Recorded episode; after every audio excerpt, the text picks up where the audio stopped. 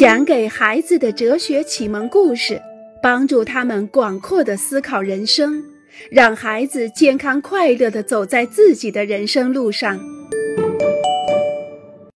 亲爱的小家伙们，感谢你们的陪伴。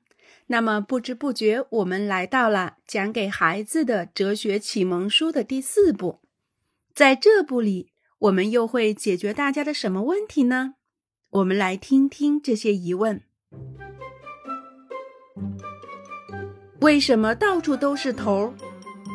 应该永远说真话吗？我还能相信他吗？奶牛为什么死了？共和国总统有权决定一切吗？知道有什么用？为什么我不可以去看这部电影？为什么他们不守诺言？污染是什么？总应该有一个人来指挥我们吧？我们是否可以一无所知的生活？你渴望长大吗？我认为还是我知道。大人们认为自己什么都可以做，这正常吗？到底谁说了算？你爸爸是什么头？当我们一无所知，该怎样选择呢？维克多真的确切的知道吗？嗯，我知道。除了这些，我们还有各种各样的问题。那么，就让我们一起来听故事吧，去找答案。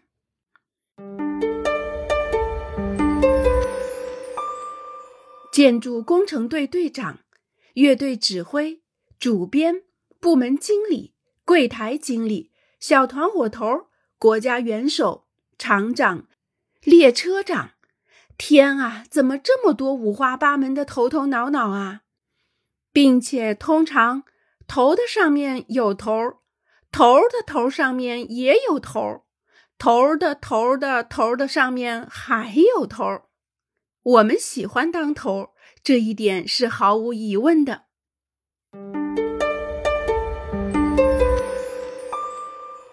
头与普通人。长大以后，我要当头。朱利安今年五岁。每当别人问他爸爸是干什么的时候，他总是回答：“爸爸是个头。”那你爸爸是管什么的头呢？那些高年级的同学问他：“就是头嘛。”朱利安回答。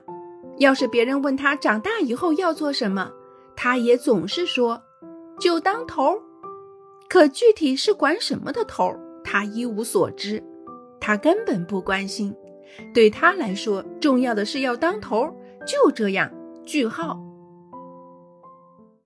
实际上，朱利安是想说，等他长大以后，他要指挥别人，他要拥有权力，从而能够发号施令，并使别人服从他。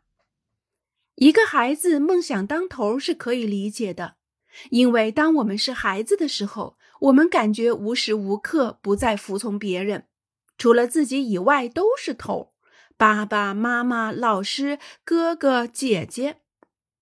朱利安希望自己来决定吃什么东西，几点上床睡觉，希望再也不用吹他不想吹的笛子了，而且可以想什么时候看电视就什么时候看。如果对老师讲的课不感兴趣，就可以离开教室。人们通常说想当头，只是因为受够了被人指挥。一旦自己当了头，就不一样了。不仅可以清静下来，甚至还可以去报复别人。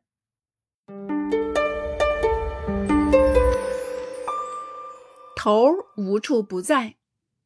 建筑工程队队长、乐队指挥、主编、部门经理、柜台经理、小团伙头、国家元首。厂长、列车长、三军总司令、政党领袖、一家之主、班长、酒店领班、项目经理、站长、厨师长、服务总监、机舱乘务长、手术室主任、主任助理、副主任、主任医师、宿营地营长、机场调控指挥、消防队长。产品经理、车间主任、组长、社长。天啊，怎么这么多五花八门的头头脑脑？并且通常头的上面有头，头的头的上面也有头，头的头的头的上面还有头。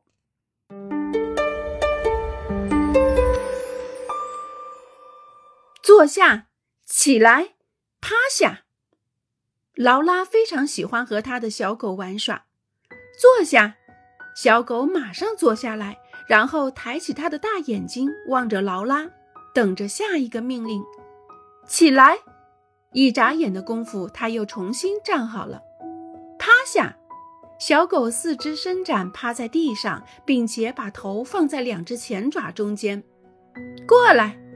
小狗一蹦而起，摇着尾巴跑向劳拉，把爪子伸过来。劳拉最喜欢把它小小的爪子放在自己的手里。不对，另一只。哦，小狗马上又换了另一只爪子。然后劳拉对着它向远处扔了十几次网球，每一次它都能把球捡回来。小主人玩够了，就让小狗去睡觉，它便乖乖地溜回自己的窝里，没一点牢骚。对自己的狗下命令，然后看着它温顺地照着去做，这可真是一件快乐的事儿。另外，养狗的人还常常说，和猫相比，他们更喜欢狗，因为猫很难驯服，它们想干什么就干什么，根本不理会人们的命令，指挥、支配、下命令，让别人服从自己，成为头儿，这都令人非常开心。还有，当我们是头儿的时候，我们感受到别人的尊重，觉得自己很重要，在别人之上，这些感觉真的很美妙。可是正因为如此，头儿们才无处不在，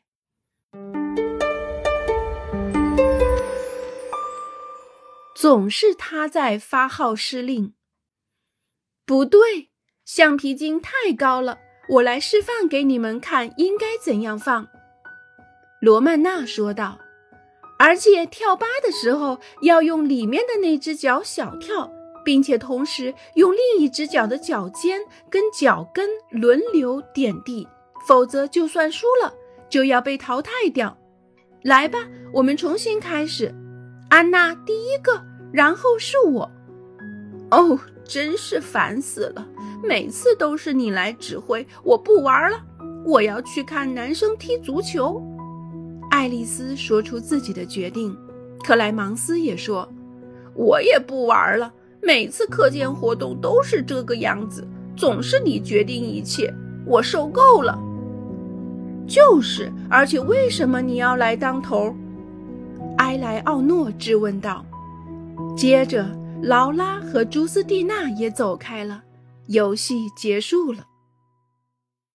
罗曼娜喜欢当头，我们可以设想，之所以他想当头，是因为他注意到其他人不能将大家有条不紊地组织起来，是为了避免由于不知轮到谁而引起的争吵，是为了帮助那些不知道游戏规则的人，也是为了向大家介绍新的跳皮筋的花样。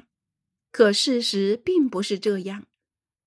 是一些愉快的感觉促使罗曼娜想要指挥别人，让别人服从自己是一种愉快，感觉自己比别人更重要是一种愉快，能对别人发号施令也是一种愉快。